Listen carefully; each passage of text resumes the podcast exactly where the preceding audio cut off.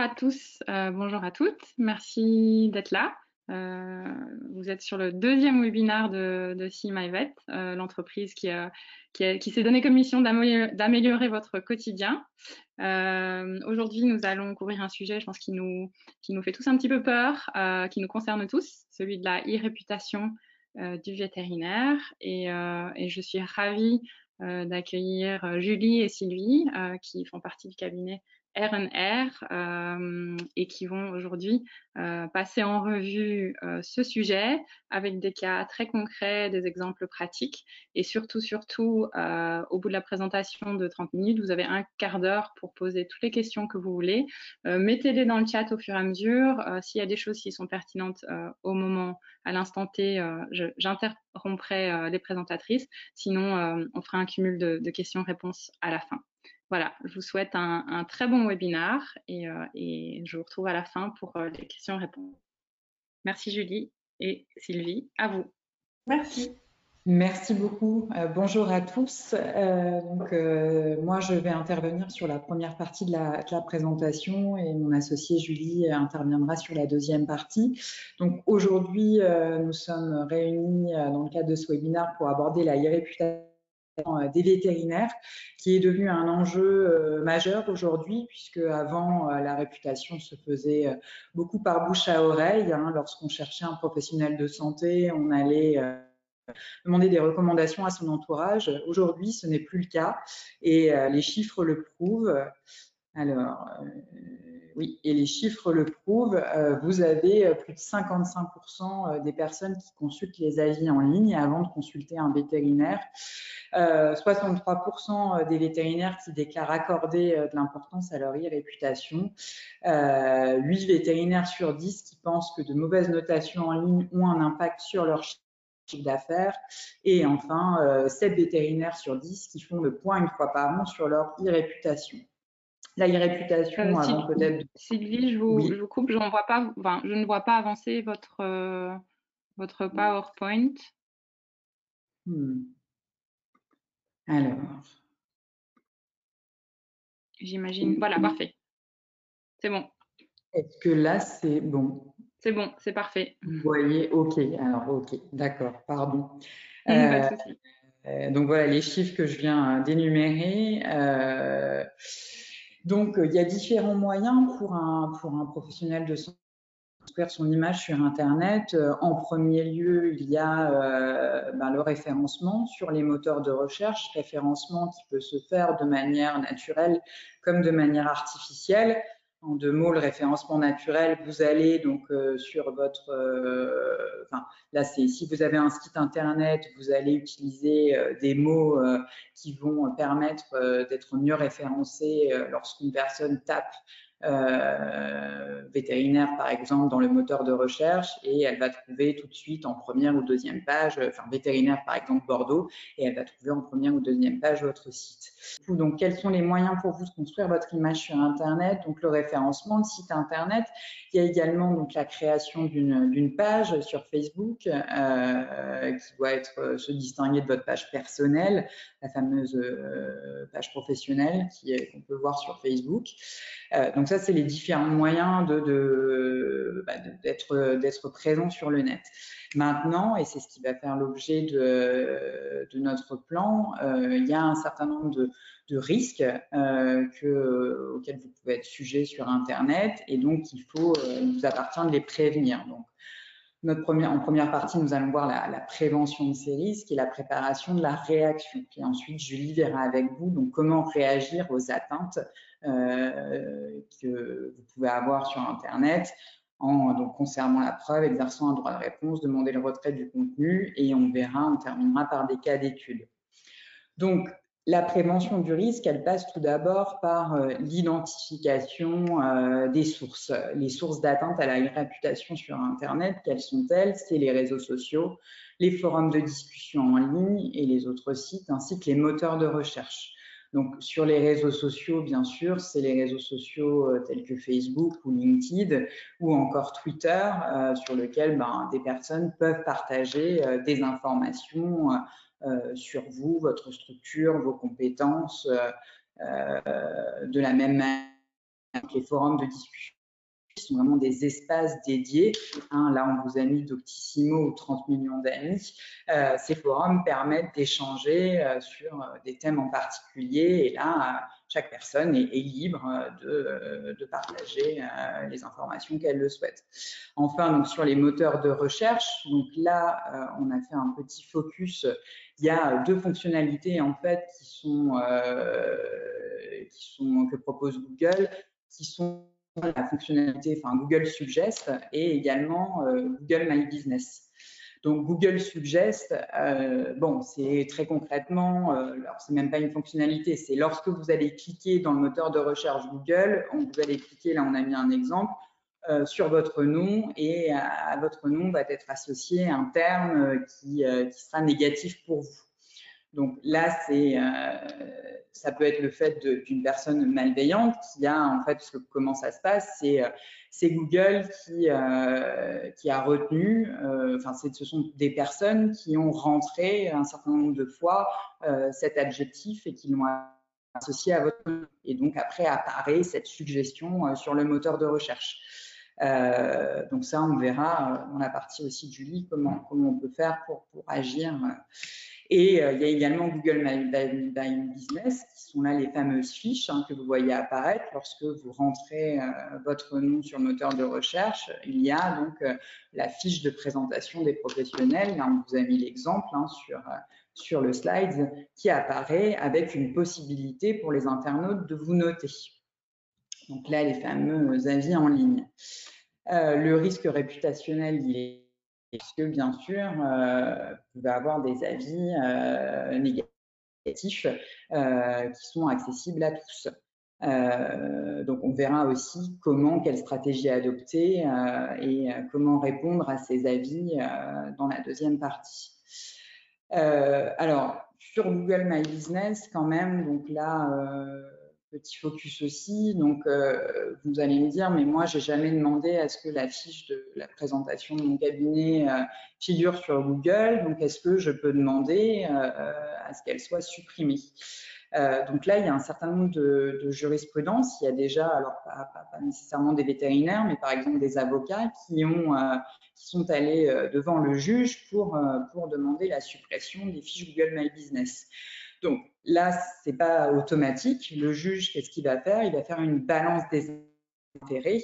Euh, donc la balance des intérêts, euh, euh, c'est les intérêts bah, du responsable de traitement, son intérêt légitime.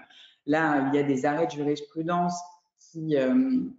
qui soutiennent en fait pendant le juge a, fait droit aux demandes de Google puisque Google disait moi c'est dans mon intérêt légitime de de mettre en ligne cet annuaire pour que les internautes aient accès rapidement aux informations euh, sur euh, des professionnels. Donc j'ai un intérêt légitime euh, et d'autant plus justifié que les informations des professionnels étaient par ailleurs accessibles sur d'autres annuaires trouvés sur le net, des annuaires spécialisés. Donc moi, Google, je n'ai fait que reprendre ces informations déjà accessibles et qui, euh, étaient dans l'intérêt du public, euh, des internautes, de, consulter. À l'inverse, euh, les, les, personnes peuvent aussi revendiquer leur, situation particulière. Si jamais sur la fiche professionnelle, il y a des coordonnées hautement personnelles, c'est une fiche professionnelle, donc pas de raison que ça arrive, mais bon, dans le cas où ça arriverait, là, euh, l'intérêt de, la, demande de suppression de la personne sera, sera euh, justifiée. La réponse c'est est-ce que je peux retirer une fiche? Il faudra vraiment voilà, faire une balance des intérêts, même si là on comprend que dans le cadre des fiches professionnelles, euh, la balance des intérêts sera plus du côté quand même du moteur de recherche. maintenant, ce qu'on vous dira aussi après, c'est qu'il sera dans votre intérêt d'avoir la maîtrise de cette fiche et donc de créer un compte et vous-même de renseigner euh, la fiche qui apparaît sur Google My Business. Euh, donc c'est l'objet du point 2, mais une fois qu'on a identifié les sources, il faut maintenant apprendre à les maîtriser. Euh, donc là, nous, on préconise aux, professionnels de santé d'être vraiment actifs dans la gestion de leur e-réputation. Euh, aussi bien actif donc sur les réseaux sociaux en, modérant euh, votre, euh, votre page ou en, sollicitant un tiers pour la modérer à votre place, afin notamment de contrôler bah, les menaces qui sont les abus de la liberté d'expression, les atteintes à la réputation. On reviendra un peu plus après sur, sur, sur les différentes infractions qui peuvent être constituées en matière de réputation. Euh, et, euh, et, cette maîtrise donc, va, euh, va, augmenter votre présence positive sur Internet et, donc faire décliner votre image négative. Euh, donc, comment euh, très concrètement maîtriser ces sources? Donc, être actif dans la gestion, ça on vient d'en parler. Il y a aussi la formation de votre personnel. Euh, donc, même si vous exercez à titre individuel, vous avez très certainement une assistante. cette assistante, elle peut peut-être écrire des choses sur Internet. Donc, il faut sensibiliser le personnel à, ce qui est écrit sur le net et mettre en place donc une, une veille numérique. Euh, bon, être actif, on, l'a vu, donc j'y reviens pas. Hein, surtout la création des comptes, donc ça c'est super important. Euh, la mise à jour des profils, avoir une activité récurrente, gestion des avis clients, on va le voir plus en détail euh, dans la partie de Julie. Quant à la stratégie, donc il y a plusieurs choix possibles de stratégie. Là, on vous a listé un certain nombre de, de, stratégies qui peuvent être préventives, donc préventif, ça veut dire quoi? C'est mettre en place des actions de prévention en amont, neutre. On peut aussi très bien se dire, je laisse ma réputation se faire, je ne fais rien. Du coup, elle va se créer toute seule. Et comme je suis un professionnel compétent, euh, les personnes vont aller mettre des avis et la plupart sont beaucoup plus positifs que négatifs. Donc, ça va euh, rééquilibrer les choses. Euh, pacifique, donc voilà, vous avez aussi un droit de réponse. On le verra aussi plus tard de manière plus détaillée. vous pouvez directement vous adresser à l'auteur hein, pour retirer les, propos déplaisants. bon, défensive, offensive, voilà, jusqu'à en fait c'est gradué. Hein, offensive, c'est jusqu'à avoir une, une attitude très procédurière et aller, euh, aller euh, lorsqu'il y a besoin, en justice. Euh, sur la formation du personnel, donc j'en parlais tout à l'heure sur la sensibilisation. avant la sensibilisation, bien sûr, il y a l'information et il y a également et surtout la responsabilisation. Et cette responsabilisation peut passer aussi par un encadrement via une charte d'utilisation des réseaux sociaux ou une note informative. Euh, qui peut être d'ailleurs contraignante puisque vous pouvez la mettre si vous avez un, règlement intérieur, vous pouvez l'annexer à votre règlement intérieur. Et enfin, euh, le troisième axe, c'est la mise en place d'une veille numérique. Donc, c'est pas aller une fois par an sur Internet pour voir euh, ce qui se dit sur vous. C'est vraiment de manière régulière aller voir les réseaux, les avis clients, euh, rechercher par mots-clés euh, sur les moteurs de recherche et vous créez des alertes. mais c'est vrai que si vous faites ça une fois par an, ce ne sera pas forcément très efficace. Euh, donc, sur l'identification des atteintes, on a distingué deux types d'atteintes, les atteintes illicites des atteintes licites, euh, puisque euh, on peut tout dire sur Internet. Il y a des choses qui sont pénalement sanctionnables et il y a des choses qui ne, le sont pas. chacun a la liberté d'expression prime, donc bien sûr que vous allez avoir des choses qui vont être négatives. Pour autant, si elles ne relèvent pas d'une infraction, vous ne pourrez pas faire grand-chose, sauf à adopter la stratégie adéquate, mais en tout cas au niveau de la justice. Donc les infractions, quelles sont-elles? La diffamation, l'injure, l'incitation à la haine ou encore l'atteinte à la vie privée. J'insiste juste sur la diffamation, donc là c'est vraiment l'imputation d'un fait, un vrai ou faux, et euh, Julie abordera ce point aussi. Euh, il n'y a pas de diffamation si, euh, si l'auteur réussit à, à, prouver que le fait allégué était, était vrai. Euh, l'injure, donc c'est l'insulte, euh, à ne pas confondre aussi avec le dénigrement, puisque l'injure, c'est l'insulte sur la personne, alors que le dénigrement, euh, c'est le discrédit qui est porté au service proposé par la personne. L'incitation à la haine, à la violence et à la discrimination et l'atteinte à la vie privée. Euh, on distingue aussi la sphère publique de la sphère privée. Alors ça, on a fait la distinction parce que les peines ne seront pas les mêmes. Hein, dans la slide suivante, on vous a listé euh, euh, les différentes peines. Donc vous voyez bien qu'entre la sphère publique et la sphère privée, le montant et de la peine n'est pas le même. Sur le dénigrement, même chose, on n'agira pas sur le même fondement par rapport à la diffamation qui est un délit de presse. Le dénigrement, il va engager la responsabilité civile de son auteur. Donc, ce ne sera pas du tout les mêmes procédures. C'est aussi un point à prendre en compte. et donc, ça, c'est les infractions, mais bien sûr, il y a les limites si ça rentre dans le cadre donc, de la liberté d'expression et que ça n'est pas euh, une insulte, une injure ou une de la diffamation, bah, même si c'est négatif, voilà, vous ne pourrez pas aller en justice pour ça ou en tout cas euh, vous fonder sur, euh, sur des dispositions légales. Ça ne veut pas dire que vous ne pouvez pas répondre. Après, on verra, il y a une stratégie. Et la même chose, le droit du public à l'information, qui rejoint la liberté d'expression. Euh,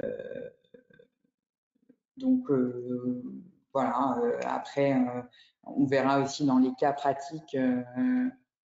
mais ce qu'il faut retenir en tout cas, c'est que à, chaque moment, vous devrez apprécier en fait, est-ce que je rentre dans le cadre d'une infraction? Oui, non. Euh, oui, et eh bien là, je mets en place une, une réponse. Non. Euh, bon, bah, qu'est-ce que je fais? Est-ce que je laisse faire ou est-ce que quand même je donne une réponse euh, expliquant euh, euh, enfin, répondant, oui, euh, répondant à la personne. Donc, encore une fois, pensez à définir une stratégie pour la gestion des avis négatifs licites. Ça ne veut pas dire que même si ce n'est pas sanctionnable, sanctionné par une infraction, vous ne pouvez pas adopter une stratégie pour, pour, gérer les avis négatifs licites. je passe maintenant la main à Julie. alors, Oh, euh, pour, euh, synthétiser ce qui s'est dit avant et, annoncer la suite, en gros, ce qu'on a vu, euh, c'était tout, la gestion des avis en amont, en créant des fiches, en, surveillant les avis qui sont publiés, en, identifiant ce qui est licite et ce qui est illicite. D'accord Sylvie vous a parlé de l'injure, du dénigrement. Tout ça, c'est des concepts très théoriques pour vous qui, a priori, ne vous intéressent pas, mais ça a une implication dans les réactions qu'on va mettre en place. Ok, c'est pour ça que euh, euh, on, est passé rapidement dessus. Vous aurez le temps de regarder en détail euh, des exemples, mais il faut que vous connaissiez au moins l'existence de ces, différentes notions. donc ensuite, bon, sur la réaction, plusieurs, plusieurs étapes que je vais vous exposer et ensuite, ce que je vous propose euh, de faire, ce qui vous fera rentrer un peu plus dans le vif du sujet euh, euh, si vous voulez participer aussi. c'est des cas d'études, d'accord? Donc en gros, première étape de la réaction, conserver une preuve.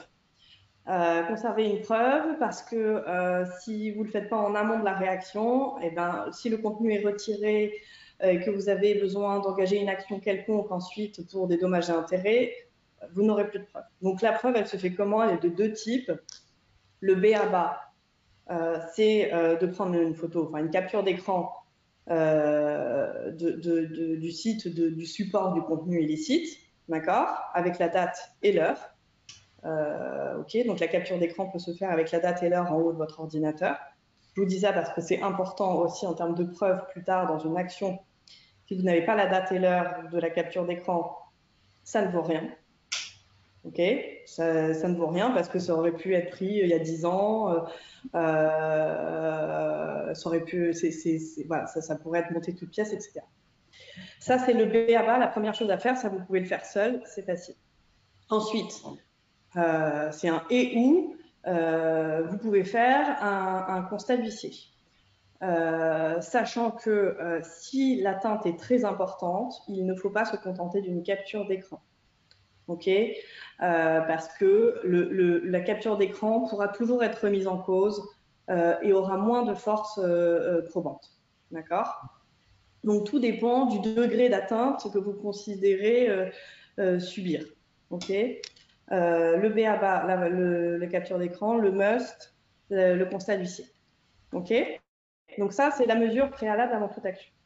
Ensuite, Deuxième étape, c'est le droit de réponse, la gestion des avis. Ok le droit de réponse, euh, il est réglementé par la loi. Euh, il s'exerce que dans certains cas et sous certaines conditions.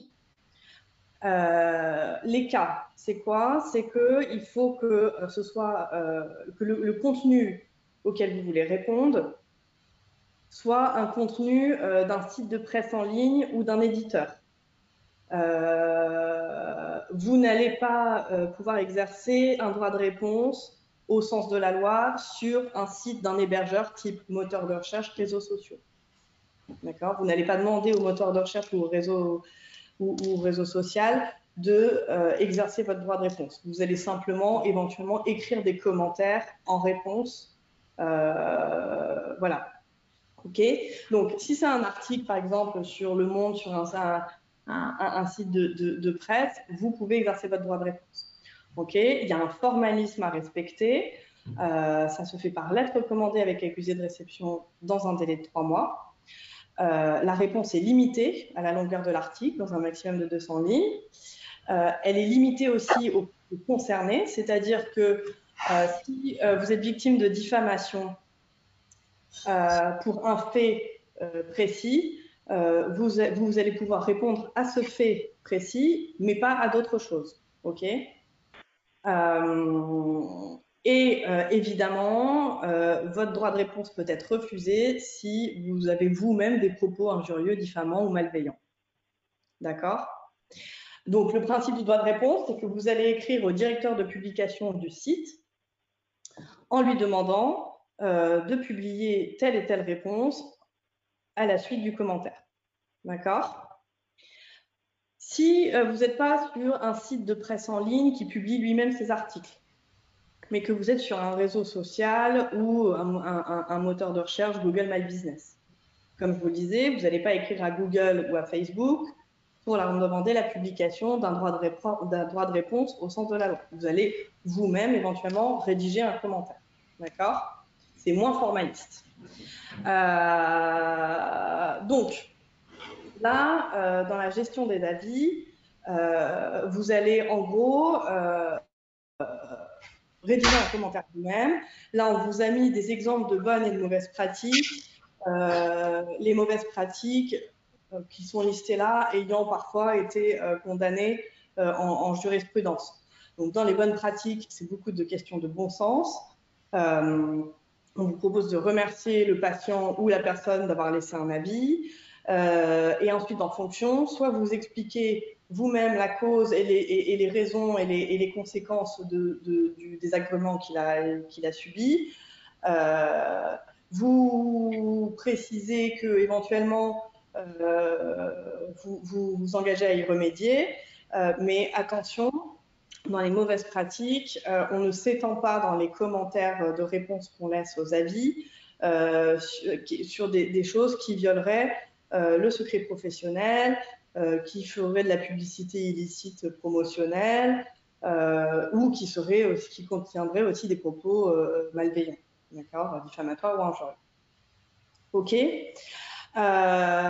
Donc, droit de réponse pour les sites qui publient eux-mêmes leur contenu et gestion des avis et réponse aux avis pour les sites qui ne font qu'héberger le contenu de tiers.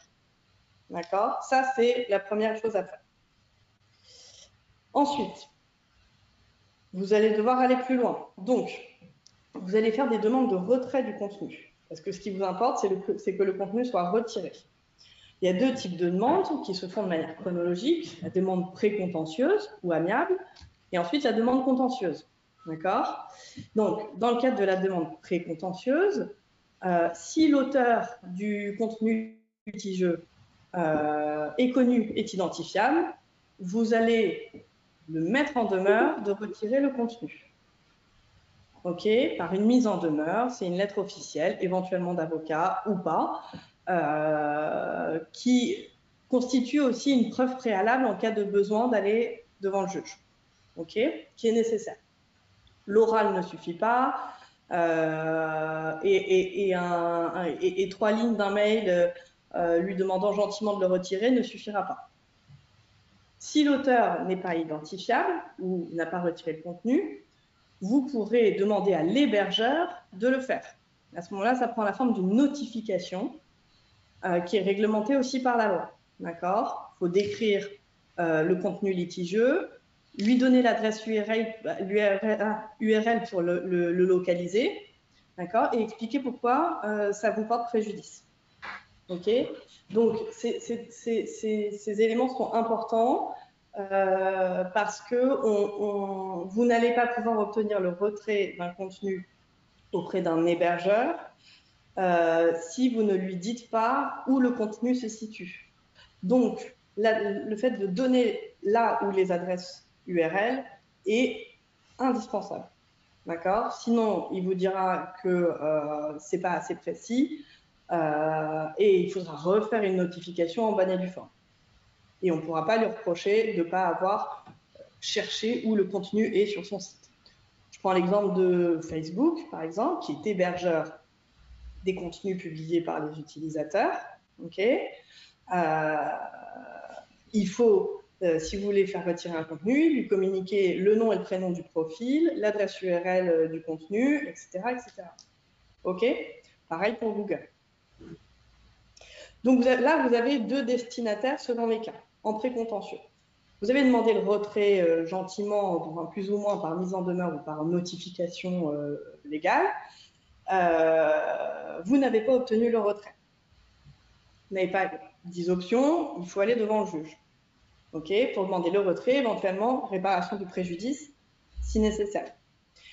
Euh, sachant que euh, ce type d'action, euh, pour ce type d'action, selon les cas, hein, ce n'est pas une généralité, c'est vraiment du cas par cas, mais on va souvent devant le juge des référés. C'est une procédure simplifiée et accélérée qui se fait très, très rapidement pour, qui permet de demander des mesures urgentes. Donc retirer un contenu qui est euh, extrêmement préjudiciable et attentatoire à vos, droits, euh, c'est quelque chose d'urgent à faire. Donc vous n'aurez pas nécessairement à faire une procédure classique de, de, deux ans, évidemment. Ça n'aurait pas d'intérêt pour, pour, ce type de litige. donc voilà, donc le précontentieux, le contentieux pour le retrait de contenu. Alors ensuite, euh, juste faire un, petit aparté sur euh, la mise en œuvre. Euh, on a parlé des éditeurs hébergeurs. En gros, ça, l'idée est de vous dire contre qui agir, à qui faire la demande, que ce soit en précontentieux ou en contentieux. Ok, il faut bien diriger sa demande. L'éditeur, c'est celui contre qui on agit en premier. L'éditeur, c'est celui qui écrit et publie le contenu. Donc, il est responsable du contenu avant, tout, avant toute chose. L'hébergeur, c'est celui qui stocke le contenu de l'éditeur. Donc, il est a priori pas responsable.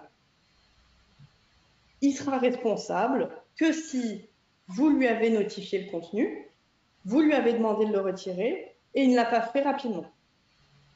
Trois conditions pour obtenir la responsabilité de l'hébergeur. Donc, c'est contre lui qu'on va agir en second. C'est ce qu'on a vu avant. D'abord, on fait une demande de retrait à l'éditeur. S'il refuse, on fait une demande de retrait à l'hébergeur. Et s'il refuse, on pourra engager la responsabilité de tout le monde ou au moins demander le retrait devant un juge contre tout le monde. OK Et il y a un cas particulier euh, qu'on appelle euh, euh, de manière vulgarisée mi-hébergeur, mi-éditeur. En gros, c'est les, hébergeurs qui ne se contentent pas de stocker le contenu, mais qui vont avoir un rôle actif sur le contenu, en le vérifiant, le contrôlant ou du simple fait qu'ils ont connaissance en amont. À ce moment-là, on considère que ces hébergeurs vont prendre la responsabilité des éditeurs et vous pourrez donc agir contre eux de la même manière que vous pourrez agir contre les éditeurs. OK? Euh, pour vous donner des exemples, euh, un éditeur, c'est Mediapart qui publie ses propres contenus sur son site. Un hébergeur, c'est Google My Business qui héberge les contenus publiés par les utilisateurs. OK? Et un exemple de hébergeur se comportant comme éditeur, c'est pas généralisé, mais il y a eu, des, procès là-dessus. Euh, et, et, en gros, eBay a été considéré dans certains cas comme un hébergeur assimilé à un éditeur parce qu'il il aidait euh, bah, les vendeurs euh, ou les utilisateurs de son site à rédiger les contenus qu'il publiait sur le site. On considère qu'il a eu un rôle actif parce qu'il a contrôlé euh, et eu connaissance du contenu en amont. OK? Pour vous donner des exemples, deux types d'exemples. Ce qui est très parlant, c'est les forums.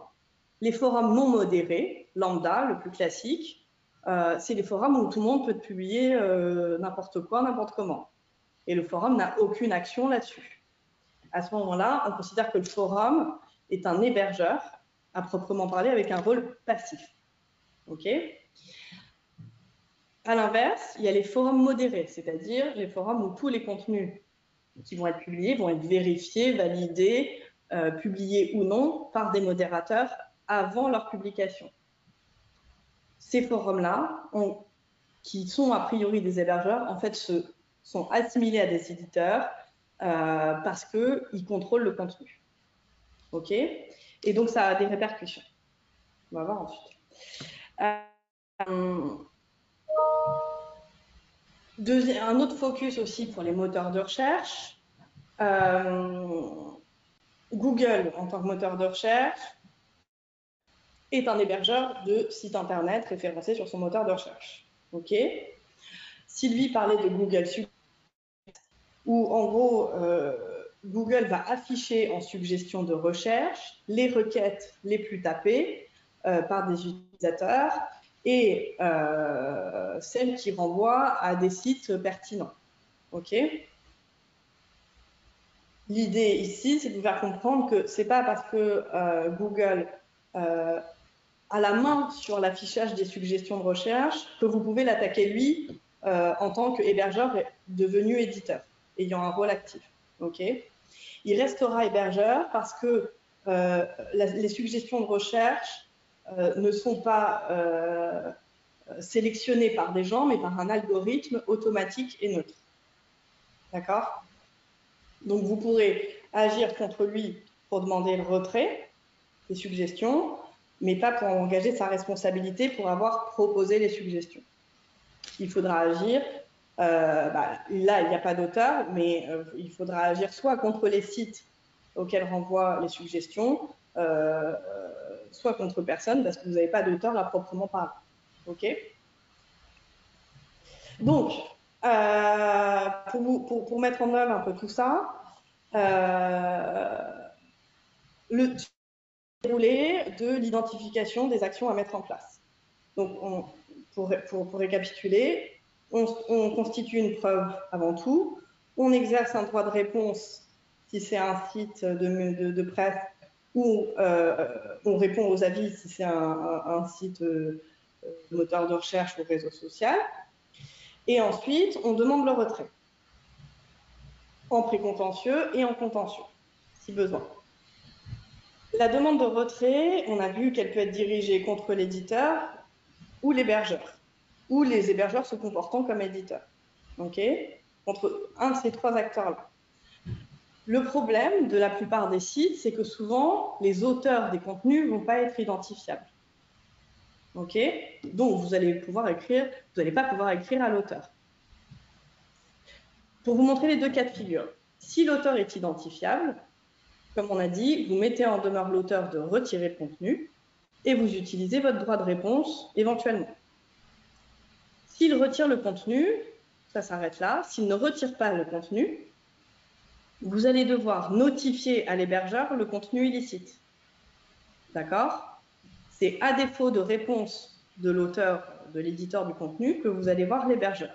Et éventuellement, vous pouvez aussi engager une action contre l'auteur euh, devant le juge. OK Mais à ce moment-là, on est sur une action, sur une action contentieuse. Si, dans l'autre hypothèse, l'auteur n'est pas identifiable, première chose à faire, vous utilisez votre droit de réponse.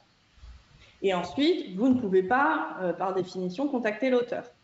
À ce moment-là, vous allez directement voir l'hébergeur, d'accord Et vous allez lui demander deux choses différentes. Premièrement, vous lui notifiez le contenu illicite et vous lui demandez de retirer le contenu. Et deuxièmement, vous allez lui demander l'identité de l'auteur. D'accord? Pour agir contre l'auteur ensuite. Sur votre demande de retrait du contenu, si l'hébergeur le retire, tout va bien. S'il ne le retire pas, vous pouvez alors, à ce moment-là, engager une action contre l'hébergeur. Et sur votre deuxième demande qui qui consiste à lui demander la communication d'identité de l'auteur. La plupart du temps, en pratique, il vous ne la donnera pas. Hein, euh, parce que c'est des données personnelles, il se protège, etc. Euh, donc à ce moment-là, vous engagez une action qu'on dit non contradictoire, c'est-à-dire que euh, vous allez voir un juge seul pour lui demander d'ordonner à l'hébergeur de communiquer l'identité de la personne afin de pouvoir agir contre elle ensuite. D'accord? Et le juge vous l'accordera la plupart du temps. OK? Donc, encore une fois, toutes ces actions ne sont pas des actions classiques euh, de fond euh, qui durent deux ans. Euh, pour obtenir l'identité de l'auteur, vous n'aurez qu'à aller devant un juge seul et il vous accordera la demande, plupart des cas. Et pour obtenir le retrait d'un contenu, vous allez agir devant un juge, non pas seul, mais en appelant, en, agissant à l'encontre de l'hébergeur euh, mais ce sera une procédure simplifiée et rapide. Donc c'est pas euh, quelque chose d'infaisable. Euh, et ensuite, par rapport à ce qu'on s'est dit, donc vous avez compris la distinction éditeur, premier responsable contre qui j'agis, hébergeur, les seconds contre qui j'agis. si l'hébergeur, au lieu d'avoir un rôle purement passif, a un rôle actif sur la publication du contenu. Par exemple, les forums modérés euh, ou eBay dont je vous parlais.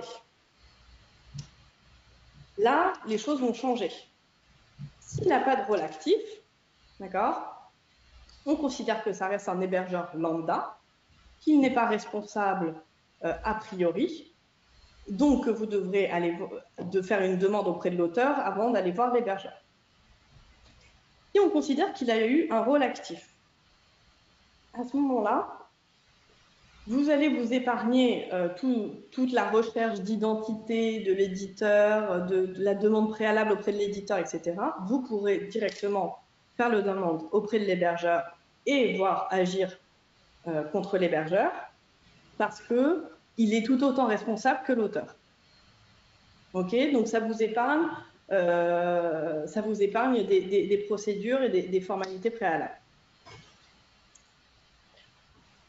Euh, c'est clair pour vous, elle n'est pas forcément évidente cette distinction euh, hébergeur-éditeur, mais elle est importante parce que il faut, faut aller demander les bonnes choses aux bonnes personnes.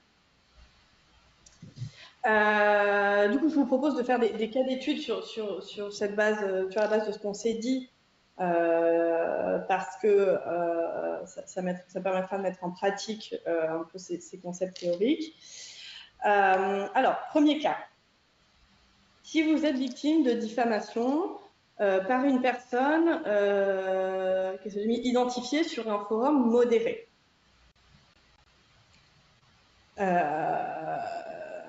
là, que la première chose à faire, oui. Est-ce que tu peux donner un exemple concret euh, de, diffamation? Je sais que tu en avais mis au début pour que ça parle bien euh, aux personnes. Euh. dessus. En gros, la diffamation, alors la diffamation, il y a une petite subtilité, c'est que, par exemple, ça va être quelqu'un qui dit de vous que vous avez tué des animaux dans le cadre de votre activité. Voilà. Euh, ça, c'est inverse. Bon, là, c'est un peu un cas extrême.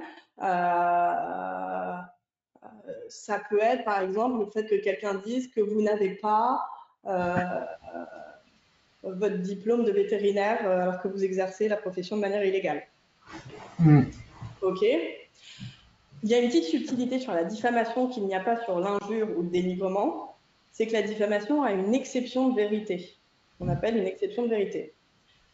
C'est-à-dire que priori, un propos qui porte atteinte euh, à quelqu'un en, disant quelque chose sur un fait, je n'ai pas mon diplôme, euh, j'exerce la profession de manière illégale, euh, a priori, vous allez pouvoir, comme c'est un fait, vous allez pouvoir démontrer la vérité. Ok? Donc, si quelqu'un dit ça de vous, soit c'est vrai et à ce moment-là, ça n'est pas une diffamation, soit c'est faux et c'est diffamant. Mais vous allez pouvoir démontrer que c'est faux pour démontrer que c'est diffamant. et donc attaquer la personne.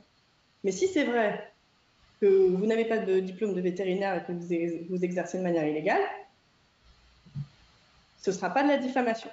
Bon, là, encore une fois, je vous prends un, cas extrême, mais sur des choses plus subtiles, euh, en matière de diffamation, euh, on peut, il y a une exception de vérité qui fait que le propos a priori diffamant ne l'est plus si le fait est vrai. Ok? Euh, Est-ce que c'est clair pour vous? Ok. Euh, donc, pour prendre un exemple, prenons l'exemple de la diffamation. On se fait diffamer par une personne identifiée sur un forum modéré. Première chose, on répond au contenu, sans faire d'injures, de diffamation euh, ou autre nous-mêmes. Ensuite, on va contacter l'auteur du propos parce qu'il est identifié pour lui demander de retirer le contenu. Mais on va aussi contacter le forum pour lui demander de retirer le contenu parce que le forum a modéré le contenu et donc on peut agir contre lui en premier lieu, en même temps que l'auteur parce qu'il est assimilé à l'auteur. Et si les deux refusent, l'un ou l'autre, on saisit le tribunal. ok, sur une action rapide et simplifiée. Donc dans ce cas-là, identifié forum modéré, le fait est que l'un et l'autre sont tout autant responsables de retirer le contenu et de la publication du contenu, et donc de son retrait. Dans un autre cas, si euh, je suis victime de dénigrement par un confrère identifié sur un forum non modéré. À ce moment-là, première chose à faire, on répond euh, au contenu euh, avec un droit de réponse, une réponse aux avis. On contacte le confrère pour lui demander de retirer le contenu, puisqu'il est identifié. On le contacte en premier lieu. Et on ne contacte pas le forum non modéré en premier lieu, puisque euh, est, il, est, non modéré, il est un simple hébergeur. Il faut d'abord demander à l'auteur. OK? Et c'est seulement si le confrère refuse qu'on notifie au forum le contenu et qu'on lui demande de le retirer. Et c'est seulement s'il ne le retire pas qu'on saisit le tribunal. OK? On saisit le tribunal, un, pour demander le retrait du contenu, et deux, si on veut, réparation de son préjudice. OK Et encore une fois, est-ce que tu peux nous donner un, exemple euh, concret de, dénigrement pour faire bien faire la différence entre diffamation et dénigrement? Ouais, alors le dénigrement, euh, la diffamation, c'est un, c'est un, quelque chose qui porte sur quelque chose de factuel contre une personne en tant que telle. Le dénigrement, euh, c'est euh, factuel ou non, qui, qui, va porter atteinte à la personne, mais par le biais d'une critique de ses produits ou services. par exemple, dans le cas du confrère, c'est les services rendus sont euh, sont, médiocres euh, par mon confrère, euh, venez chez moi, je, fais les choses bien mieux.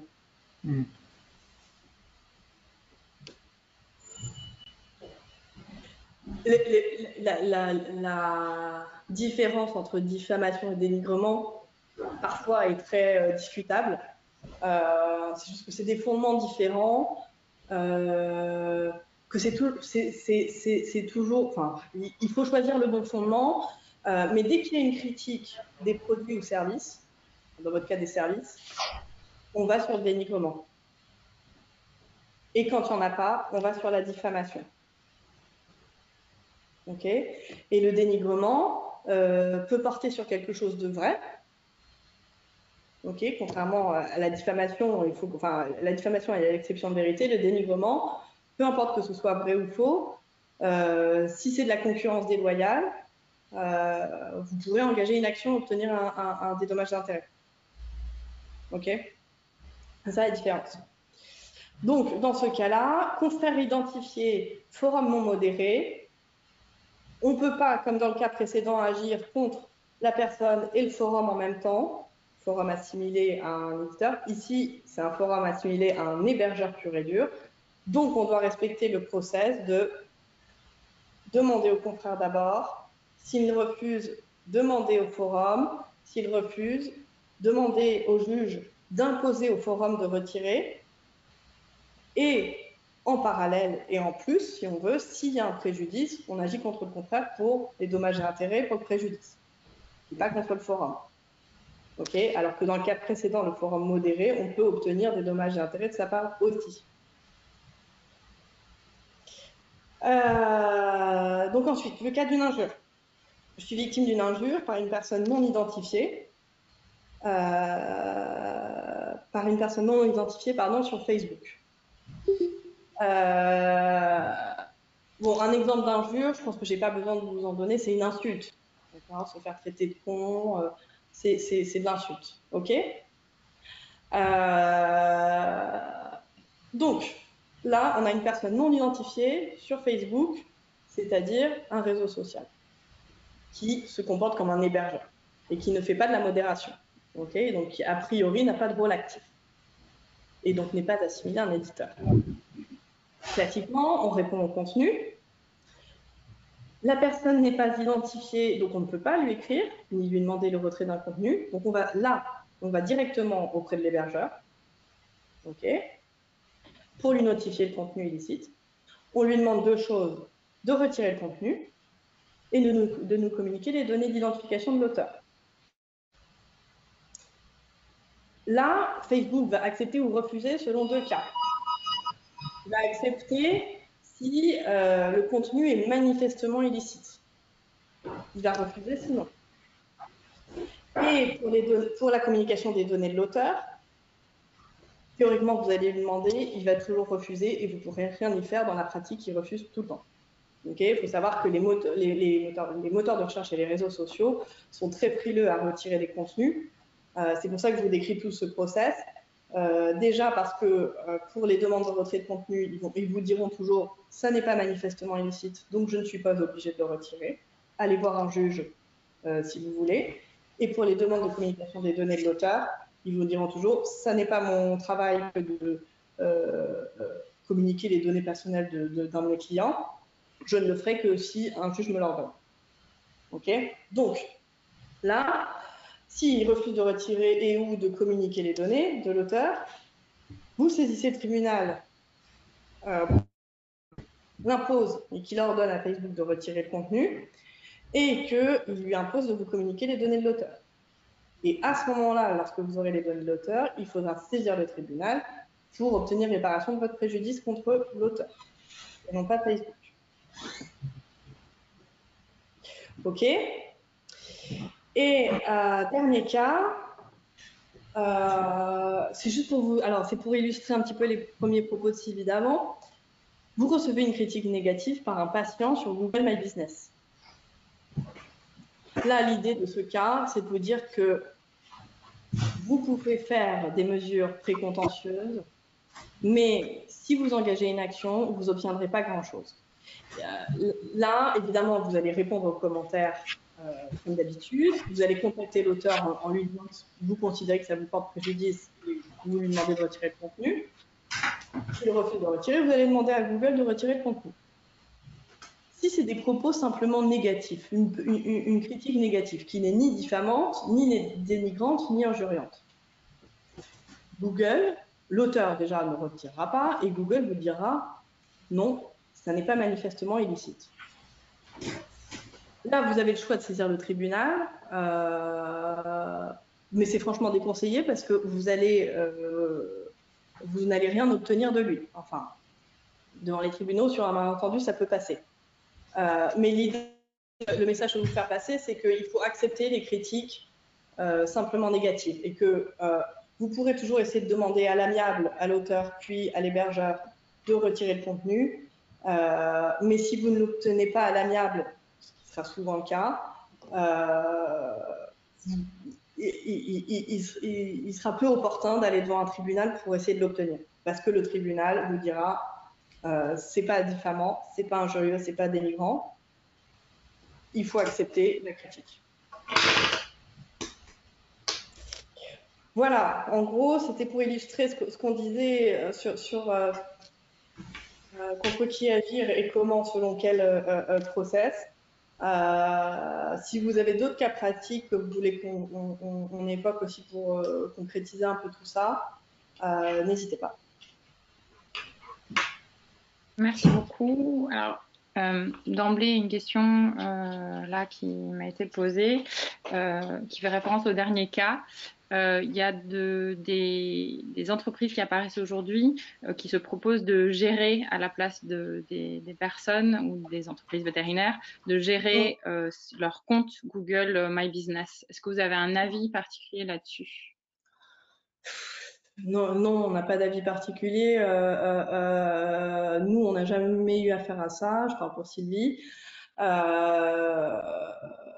C'est toujours utile d'avoir quelqu'un qui sait, comment gérer la réputation sur Internet. Et il y a souvent des entreprises spécialisées là-dedans. Est-ce qu'on peut être plus au fait que euh, vous, c'est pas du tout euh, personnel, hein, mais euh, elles sont censées connaître le droit et ce qui est possible de faire et de pas faire? Donc peut-être qu'elles jugeront mieux que vous de ce qu'il faut faire. Après, c'est peut-être, je, pense que il y a aussi beaucoup de bon sens dans l'appréciation des, avis, etc. en amont, qui vous permet, vous seul personnellement, de gérer les avis. Euh, de savoir s'il faut faire quelque chose pour les retirer ou pas, etc., euh, etc. D'accord, très bien.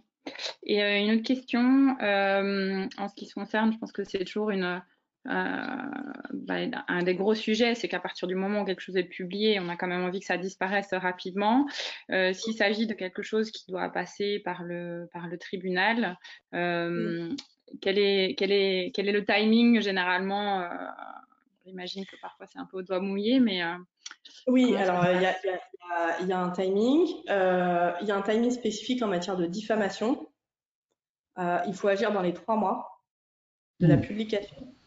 Après, c'est foutu. OK D'accord. Tout le reste, c'est la prescription d'action classique, c'est-à-dire 5 ans, vous avez le temps, mais le problème, c'est que ça vous porte préjudice, donc vous n'allez pas attendre tout ce temps. Euh, donc le timing, euh, de toute façon, euh, pour aller devant le juge, de deux choses l'une. Soit ça vous porte extrêmement préjudice parce que ça communique une information extrêmement problématique et vous allez pouvoir saisir le juge des référés, comme on a dit, là maintenant tout de suite, pour qu'il juge mmh. maintenant très rapidement en tout cas. Ok? Il existe des référés sur deux mois et des référés d'heure à heure. On a une audience sous 24 heures. Et voire même sur, sur euh, voie de requête aussi dans certains cas. Moi, j'ai déjà saisi le juge de façon non contradictoire via une requête pour faire retirer euh, un contenu euh, sur un réseau social. Mais bon, ça, ça marche. Enfin, après, bon, c'est, ça marche pas, pas toujours. D'accord. Donc, euh, donc, sur le timing, vous avez des procédures, comme on a dit, euh, rapides, accélérées, euh, de quelques mois, de quelques semaines ou de quelques heures, soit contradictoires, c'est-à-dire que vous devez assigner nécessairement l'hébergeur, le, moteur de recherche ou réseau social devant le juge, soit de manière non contradictoire, comme on disait, vous allez vous-même tout seul devant le juge, ça va plus vite. voilà. La seule contrainte, c'est en matière de diffamation, le délai euh, de prescription limité. Euh, et après, le plus vite vous allez, euh, le mieux c'est parce que vous aurez, si vous avez besoin d'obtenir des dommages et intérêts, le juge va prendre en compte ces éléments. Si vous laissez traîner la publication pendant un an et que vous agissez ensuite en demandant une somme importante de dommages et intérêts, vous ne l'aurez pas parce que le juge va vous dire ça fait un an que vous supportez, euh, vous subissez la publication du contenu vous n'avez rien fait, donc c'est bien que votre préjudice n'est pas très important. Ok. Contrairement, euh, si vous montrez que, vous, êtes, vous signé au bout de six mois, parce que pendant six mois vous avez essayé de contacter l'auteur, l'hébergeur, bon, six mois c'est peut-être un peu trop, mais trois mois, euh, vous avez fait des démarches en tout cas pendant un, temps, dès, le départ et pendant un moment. Euh, là, on, vous dirait qu'en effet, votre préjudice est peut-être justifié euh, parce que euh, vous avez démontré en faisant les démarches nécessaires maintenant tout de suite que, que ça vous portait préjudice. Ok. Très bien. J'ai encore une question. Euh, que pensez-vous de bannir certaines personnes qui mettent des propos irrationnels euh, sur Facebook? J'imagine que c'est sur, euh, bah, sur la page de la clinique, par exemple, de carrément les, les bannir. Est-ce qu'il y a un process particulier? Alors, je ne sais pas comment ça se passe sur Facebook pour, pour bannir des gens. J'imagine qu'on peut. ça, c'est pas, encore une fois, pour le coup, c'est pas du juridique, c'est une question d'image. Euh, c'est juste que euh, si la personne a écrit 10 commentaires euh, totalement injurieux, même trois commentaires totalement injurieux, il sera totalement justifié de la bannir. Et si elle vient s'en plaindre après par ailleurs, ce sera justifié. si elle a écrit un ou deux propos négatifs et que vous la bannissez, bah, elle s'en plaindra et après vous aurez un préjudice d'image, c'est-à-dire que vous faites de, la censure. Il faut aussi, ça rejoint l'idée de euh, les, avis négatifs euh, sont, sont, tolérés et tolérables. Euh... Et, et, après, bah, Julien, on t'entend plus? Euh, On a perdu Julie. On a perdu Julie. Euh, pardon, on a eu. Euh, non, et moi je voulais ajouter aussi, bon bah il y a quand même un process aussi euh, de Facebook. Hein, on peut pas bannir comme ça de manière arbitraire, même si on considère que c'est diffamant. Ou après, bien sûr, il faudra faire la demande auprès de Facebook et c'est elle qui appréciera en fonction des motifs, des motifs. Mmh, mmh, mmh. Ok, très bien. Euh, j'avais une, aussi une question plutôt sur la source des données euh, que vous aviez mis au tout début sur, euh, sur le nombre de vétérinaires. oui, c'est Enigma. Alors, c'est une. Oui, ça, on l'a. Je pense qu'on l'a mise. je pourrais vous la donner par écrit. Oui, hein. bah, avec plaisir. C'était une question. Enquête IMAG de mars 2019. D'accord. Enigma Marcelin. Imago, pardon. Imago. Imago. Ok, très bien. Ok, bah écoutez, je pense qu'on peut s'arrêter là, à moins que quelqu'un d'autre euh, ait une question. Euh, bah, merci beaucoup euh, à vous, Sylvie présentation hyper intéressante, hyper détaillée. Euh, merci à, tous les participants et, euh, euh, bien sûr, la conférence sera disponible en replay sur YouTube et également en replay oral sur Spotify sous format podcast. et si vous voulez vous souscrire à nos, futurs webinaires via notre newsletter, n'hésitez pas à aller visiter notre site simyvet.fr euh, ou comme j'ai dit sur les réseaux sociaux via @simaevet. Et, euh, et si vous avez des questions, ou vous voulez rentrer plus en détail euh, sur des consultations juridiques, bah, n'hésitez pas à, contacter via avocat et les coordonnées qui sont disponibles à l'écran, qui sont là depuis. voilà. En tout cas, je vous remercie et merci à tous et, à, et à très bientôt. Merci. Merci à vous. Au revoir. We'll be right back.